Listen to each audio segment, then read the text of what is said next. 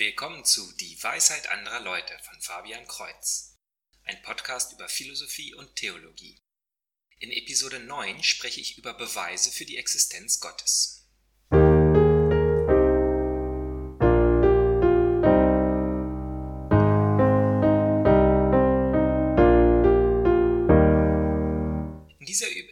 Spreche ich darüber, was ist eigentlich ein Beweis und wie können wir etwas beweisen, warum viele nur etwas als Beweis akzeptieren, was Gott gar nicht beweisen kann, was verschiedene Leute über die Beweise sagen. Und dann schaue ich mir die Beweise für Gottes Existenz nach Thomas von Aquin an. Zunächst einmal die Frage, was ist eigentlich ein Beweis? Denn wenn wir voreingenommen an die Sache herangehen, können wir ja gleich sagen, Beweis klingt doch so, als wenn die Sache ein für alle Mal festgelegt ist. Es gibt keine Widerrede mehr. Alle müssen glauben, dass das so und so ist. Und wenn also jemand einen Beweis für Gott vorlegt, dem nicht die ganze Welt vollständig zustimmt, bedeutet das, dass es falsch ist? Ganz so funktionieren Beweise nicht. Als studierter Mathematiker ist ein Beweis für mich vor allem eine Schlussfolgerung, die aus gewissen Axiomen nach logischen Regeln gezogen wird.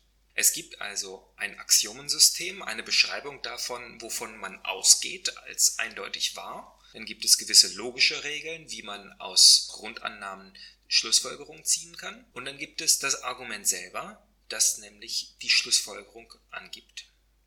Damit kann man Sachen beweisen, allerdings auf rein theoretischer Ebene.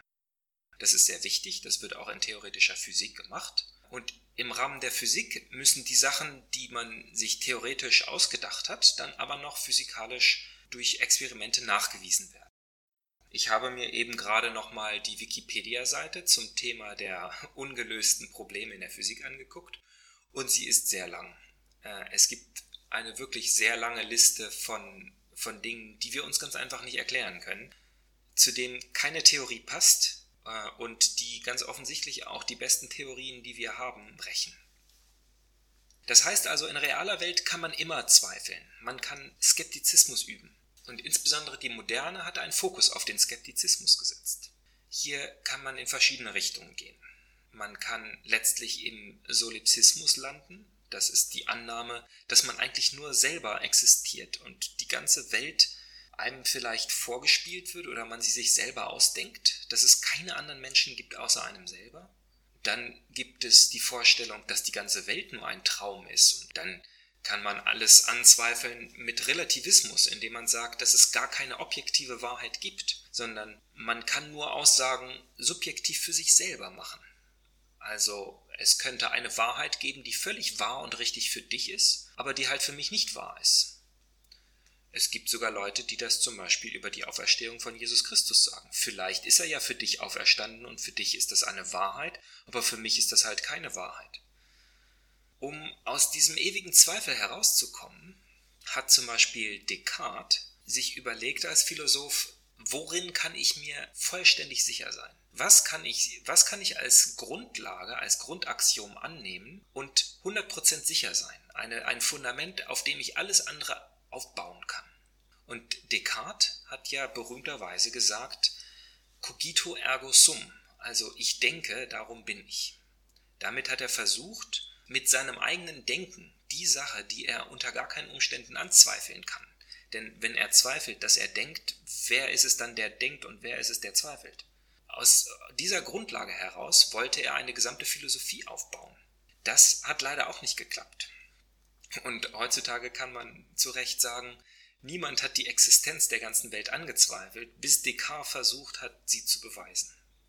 Das sind also mathematische oder philosophische Beweise. Aber wie gesagt, wollen wir feststellen, ob etwas Realität ist, indem wir eine Theorie formulieren und mit der wissenschaftlichen Methode experimentieren. Und wir akzeptieren etwas nur dann als real, wenn es experimentierbar und wiederholbar ist.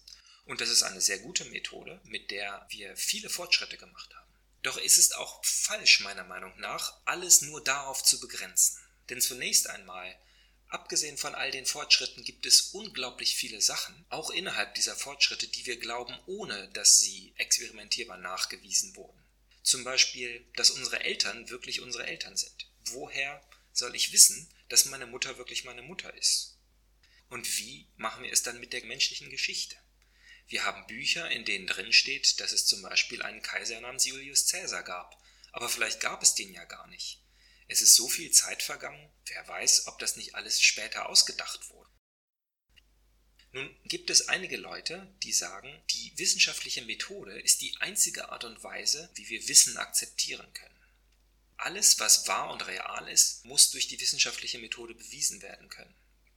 Das ist aber sich selbst widersprechend. Das Argument selber ist ein philosophisches Argument, denn man kann es nicht experimentierbar wiederholbar nachweisen.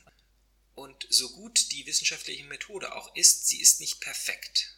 Ähm, es sind immer Menschen, die daran arbeiten und deswegen kommt es auch immer wieder zu Fehlern. Und das große Problem besteht außerdem darin, dass viele Wissenschaftler eine Theorie formulieren, dann experimentieren und wenn die Experimente nicht der Theorie entsprechen, dann veröffentlichen sie die Arbeit nicht, weil es ja nicht bewiesen wurde, was sie beweisen wollten. Das ist aber sehr problematisch, denn auf diese Art und Weise wird nur das bewiesen, was man sich vorher ausgedacht hat und nicht das, was die Daten wirklich anzeigen. Ein weiteres Problem mit der wissenschaftlichen Methode ist, dass sich mit Personen sehr schlecht experimentieren lässt. Denn sobald sie etwas merken, werden die Ergebnisse verfälscht. Sogar wenn sie mitmachen wollen, Wissen alleine auf die wissenschaftliche Methode zu begrenzen, ist auch ein willkürlicher Ausschluss, wie im Beispiel von Bielefeld. Wie will mir jemand beweisen, dass, dass es die Stadt Bielefeld wirklich gibt? Denn ich behaupte, dass es eine Illusion von Aliens ist.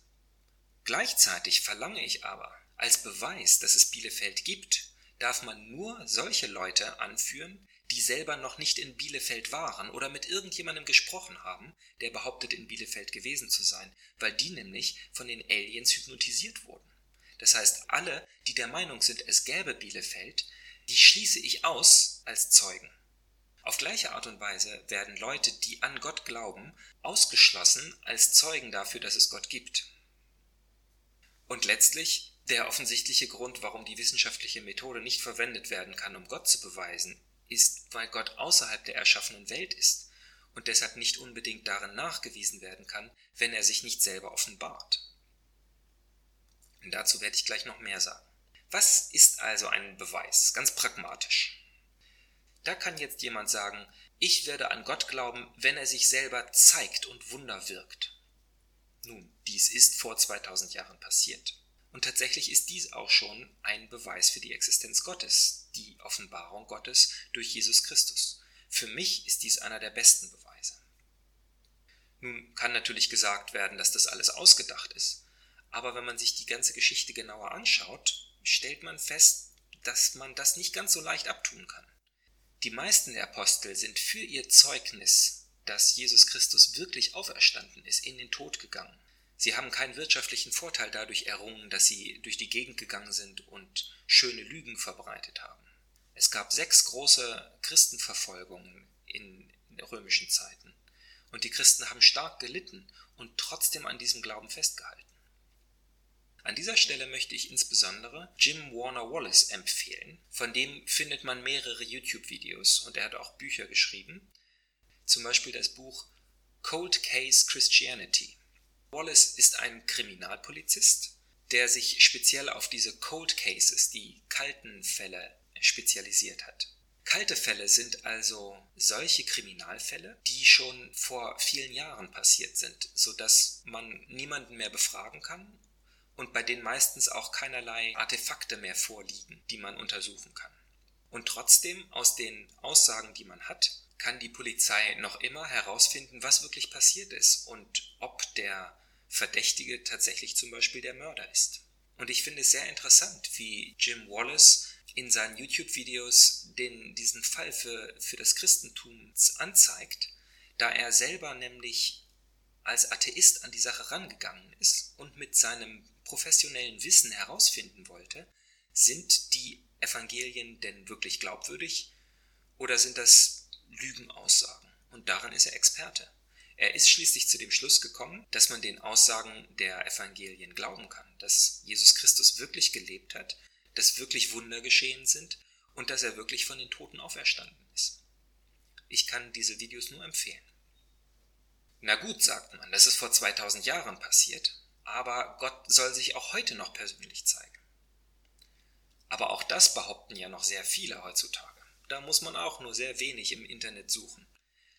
Eine ganz gute Quelle, die ich an dieser Stelle empfehlen würde, ist das Coming Home Network. In dem Journey Home Programm interviewt Markus Grody viele Leute, die konvertiert sind. Und sie sprechen über ihren Glaubensweg. Die sprechen darüber, ob sie nun vorher Atheist gewesen sind oder fundamentaler Baptist, ob sie als Katholiken geboren sind, schließlich vom Glauben abgefallen sind, weil ihnen das Glaubensleben nicht gebracht, nichts gebracht hat sie aber dann doch irgendeine Erfahrung gemacht haben, die sie in den Glauben zurückgebracht haben. Das sind Zeugenaussagen von Leuten, die sagen, dass sie Gott persönlich kennengelernt haben. Was ein Atheist also schließlich fordert, ist, dass Gott sich allen immer zeigen soll, wiederholbar und regelmäßig. Es reicht nicht, dass Gott sich anderen zeigt, sondern damit ich an ihn glaube, muss er sich mir zeigen und mir offenbaren. Und nicht nur mir alleine, sondern allen, die das fordern. Und damit erwarten wir, dass Gott ein Naturgesetz ist. Etwas, das wiederholbar, regelmäßig, experimentierbar ist. Wir wollen, dass Gott so nachgewiesen werden kann, wie zum Beispiel die Sonne. Gut, die Sonne können wir auch nicht anfassen. Wir können nicht direkt damit experimentieren, aber wir können mit ihren Effekten experimentieren. Und genauso wie wir die Sonne erfassen wollen, möchten wir auch Gott vollständig erfassen, verstehen. Es gibt ja dieses Wort Grocken für endgültiges Verstehen, damit wir Gott schließlich auch nutzen, ausnutzen oder ihm ausweichen können. Wenn wir zum Beispiel herausfinden, wie man richtig effektiv betet, dann können wir Gott also dafür benutzen, um all unsere Wünsche zu erfüllen. Wir müssen nur die richtige Technik des Betens herausfinden. Aber Gott ist eben kein Naturgesetz. Und deswegen ist diese Vorgehensweise von vornherein zum Scheitern verurteilt. Außerdem ist diese Forderung, dass Gott sich jederzeit jedem offenbart, eine Forderung, dass wir in der Gegenwart Gottes leben. Und genau das ist ja die offensichtliche Glaubensaussage, dass es im Paradies so war, aber wir nicht mehr im Paradies leben. Das heißt, Schon in der schriftlichen Offenbarung Gottes steht drin, dass wir nicht in der ständigen Gegenwart Gottes leben. Und deswegen ist es sinnlos, nur dann an Gott zu glauben, wenn er uns seine ständige Gegenwart zeigt. Doch die interessante Frage ist, woher kommen eigentlich diese Naturgesetze? Schauen wir uns also langsam die Beweise nach Thomas von Aquin an. Ähnliche Beweise finden sich schon vorher bei Avicenna, einem islamischen Philosophen, der um 1000 nach Christus gelebt hat. Thomas referenziert auch sehr stark Aristoteles, einen griechischen Philosophen. Thomas hat nämlich gerne von allen gelernt und die Wahrheit auch in solchen Leuten gefunden, die etwas ganz anderes geglaubt haben als er selber. Und die Fragen, die diese Leute stellen, sind immer die Fragen nach dem Warum und Woher. Fünf Beweise von Thomas von Aquin für die Existenz Gottes werden heutzutage aber sehr oft falsch dargestellt. Das hat insbesondere Richard Dawkins in seinem Buch God Delusion gemacht, in dem er ganze drei Seiten darüber geschrieben hat. Und seitdem findet man auch im Internet sehr viele Nachahmer, die im Prinzip nur das vorlesen, was Richard Dawkins geschrieben hat. Leider zeigen sie damit nur ihr Missverständnis. Im Detail wird das erklärt in verschiedenen Podcasts. Hier zum Beispiel Pines with Aquinas mit Matt Fratt in Episoden 68 und 79 sowie in der Word of Fire Show von Bischof Robert Barron in den Episoden 96 und 97. Links dazu sind in der Beschreibung. Ich möchte nun selber einen Versuch wagen, die fünf Beweise und vielleicht noch einen sechsten durchzugehen. Auch ich verstehe sie nicht vollständig und ich möchte in jedem Fall empfehlen, bevor man sie einfach abtut, sie selber nachzulesen, zu versuchen, sie zu verstehen und als Argument zu formulieren. Was ich hier liefere, ist nur eine Vereinfachung einer Zusammenfassung und erhebt keinen Anspruch auf Vollständigkeit. In einem Wissenschaftsmuseum oder manchmal auf einem Spielplatz sieht man eine gewisse Anordnung von ganz vielen Zahnrädern, die man bewegen und ineinander stecken kann, um dann zu sehen und zu nachzuprüfen, dass wenn man ein Zahnrad dreht, dreht sich damit die ganze Kette. Ich habe so etwas auch schon mal auf einem Straßenmarkt als Spielzeug gesehen. Mehrere Elemente, die man zusammenbauen kann, die verschiedene Sachen machen. Aber in jedem Fall bewegt sich natürlich nichts daran, wenn man nicht auch einen Motor anschließt. Wir sehen also in der Welt um uns herum, dass Dinge geschehen und ein Ereignis ein anderes auslöst. Wenn man jetzt zurückgeht und fragt, was hat das denn ausgelöst und was hat den Auslöser davon ausgelöst, stellt man sich die Frage, wo ist denn der Anfang daran? Diese, diese Art des Argumentes hat ein Gegenargument, nämlich den sogenannten unendlichen Regress. Das heißt, es gibt gar keinen Anfang, sondern es geht einfach immer weiter zurück. Wenn man das Argument ganz naiv temporal ansieht, fragt man also, ich stoße jetzt etwas an, das weiterarbeitet. Wer hat mich denn angestoßen, dass es mich überhaupt gibt? Aha, meine Eltern. Wer hat meine Eltern angestoßen? Und das Argument vom unendlichen Regress wäre, dass dies also unendlich in die Vergangenheit hineinragen würde, dass es gar keinen Anfang geben muss. Das Argument von Thomas behauptet aber, dass was wir in der Welt sehen, keinen unendlichen Regress zulassen kann, weil es nämlich eher so wie die Sache mit den Zahnrädern ist. Egal wie viele Zahnräder wir hinzufügen, wenn wir uns also die Frage stellen, warum bewegt sich dieses Zahnrad und sehen, welches zweite Zahnrad das erste antreibt und immer weiter zurückgehen, hilft es nicht, dass wir in Gedanken noch so viele unendlich viele oder sogar unabzählbar unendlich viele Zahnräder hinzufügen. Denn in Bewegung wird das alles nur gesetzt, wenn irgendwo ein Motor drin ist. Der erste, der zweite Weg von Thomas von Aquin schaut sich äh, auf sehr philosophische Art und Weise verschiedene Sachen in der Welt an, das temporale Geschehen oder auch die logischen Gründe dafür. Diese zwei Aspekte haben etwas mit aristotelischer Weltsicht zu tun. Und beide Reihen sind von der Art, dass sie einen Motor brauchen, dass es also nicht ausreicht, dass man immer mehr bewegliche Elemente hinzufügt. Jemand, der diesem Argument nicht zustimmt, wie zum Beispiel Richard Dawkins, behauptet also, dass ein Pinsel von sich aus ein Bild malen kann, wenn der Griff von dem Pinsel einfach nur unendlich lang ist. Der dritte Weg von Thomas von Aquin sieht, dass Dinge kommen und gehen. Sie können sein, sie müssen aber nicht sein. Und sie sind auch nicht immer. Wir können Einfluss nehmen und so Dinge geschehen lassen oder verhindern.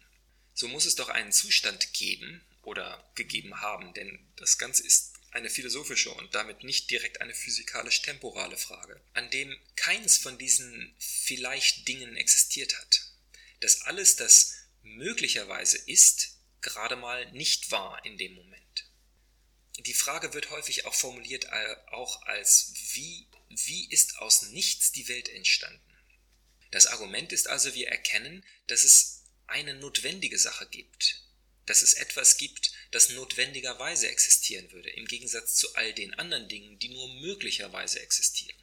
Ich habe mal ein, ein TED-Video gesehen, das sich dieser Frage gestellt hat. Und der Sprecher hat eine Pseudogleichnis aufgestellt, Nichts plus Fragezeichen gleich die Welt.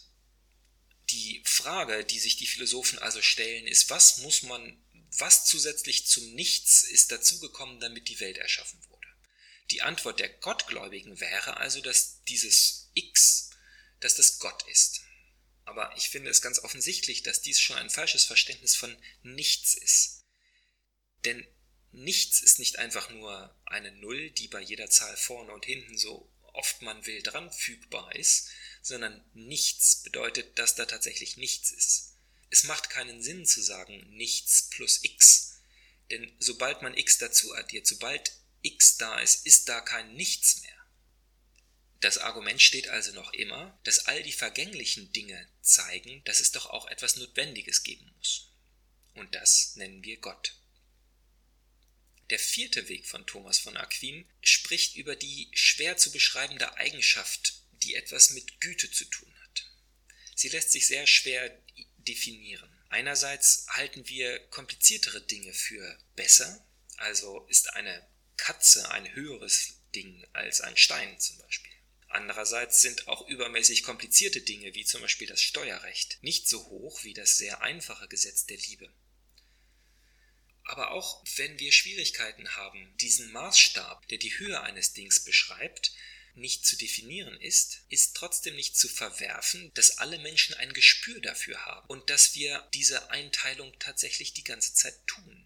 Dass wir, dass wir Urteile fällen darüber, was besser und was nicht besser ist. Der Beweis geht also davon aus, dass dies nicht einfach nur Einbildung ist, irgendetwas, das sich zufälligerweise alle Menschen gleichzeitig in die gleiche Richtung einbilden, sondern dass in, in das Universum ein Streben, eine, eine Richtung nach maximaler Güte eingebaut ist. Und dieses Maximum nennen wir Gott. Der fünfte Weg spricht darüber, dass Dinge eine wichtige Rolle in der Welt einnehmen, ohne die es nicht gehen würde. Dies passiert auch außerhalb der biologischen Evolution. Also die Evolution kann keine Antwort darauf geben, warum Protonen und Elektronen sich auf diese Art und Weise anziehen, sodass sich Atome bilden können, damit das Weltall und damit das Leben überhaupt erst möglich wird. Ich muss aber zugeben, dass ich diesen Beweis nicht vollständig verstehe. Ich muss noch weiter darüber nachdenken. Denn wenn man jetzt mal die Frage nach dem Ursprung übergeht, könnte man doch annehmen, es gibt eine unendliche Anzahl von Universen und alle mit verschiedenen Konstellationen, alle mit, mit allen möglichen Universalkonstanten und Regeln.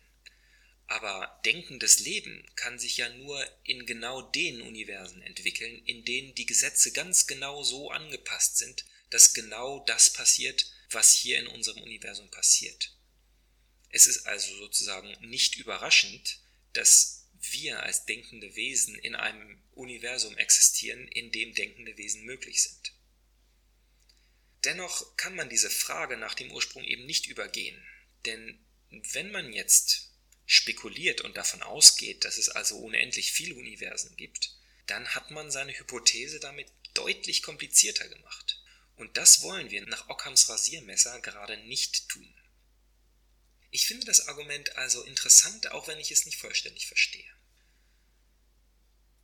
Als zusätzliches Argument erwähnt zum Beispiel C.S. Lewis das Argument von der Sehnsucht.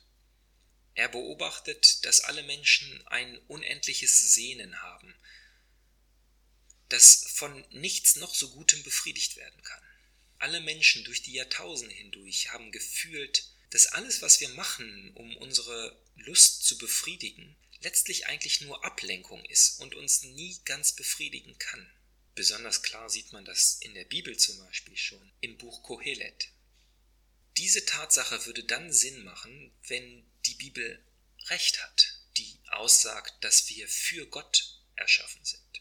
Ein berühmtes Zitat von dem heiligen Augustinus besagt, dass wir rastlos sind, bis wir in ihm Ruhe finden. Das waren also sechs Beispiele für philosophische Beweise, die darauf hindeuten, dass es Gott gibt. Und mehr als das, wenn man darüber nachdenkt und versucht, sie zu verstehen, uns auch Hinweise gibt, wie Gott ist oder wie er nicht sein kann. Manchmal sogar noch ein kleines bisschen besser helfen uns die Gegenargumente, die Gegenbeweise gegen die Existenz Gottes zu verstehen, wie Gott nicht sein kann. Auf diese möchte ich in einer anderen Episode gerne eingehen. Was ich aber interessant daran finde, ist, dass ich viele Leute getroffen habe, die Beweise für Gott nicht akzeptieren, wenn es philosophische Beweise sind und sie nicht wissenschaftlich nachweisbar sind. Dagegen die Beweise gegen Gott, die ebenfalls alle philosophisch sind. Da wird akzeptiert, was auch immer plausibel klingt. Ich hoffe mit dieser Zusammenfassung ein kleines wenig Interesse an dem Thema erweckt zu haben. Für eine gottgläubige Person sind die Beweise vielleicht meist gar nicht so wichtig, da das Leben im Glauben ein Leben in der Gegenwart einer Person ist.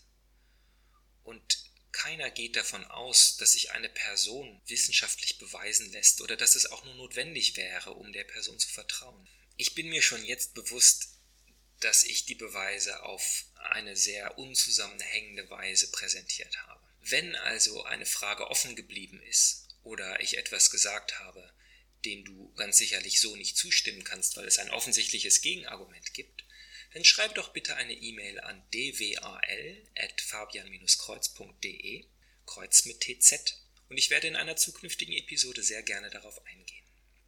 Also bis zum nächsten Mal, Gottes Segen.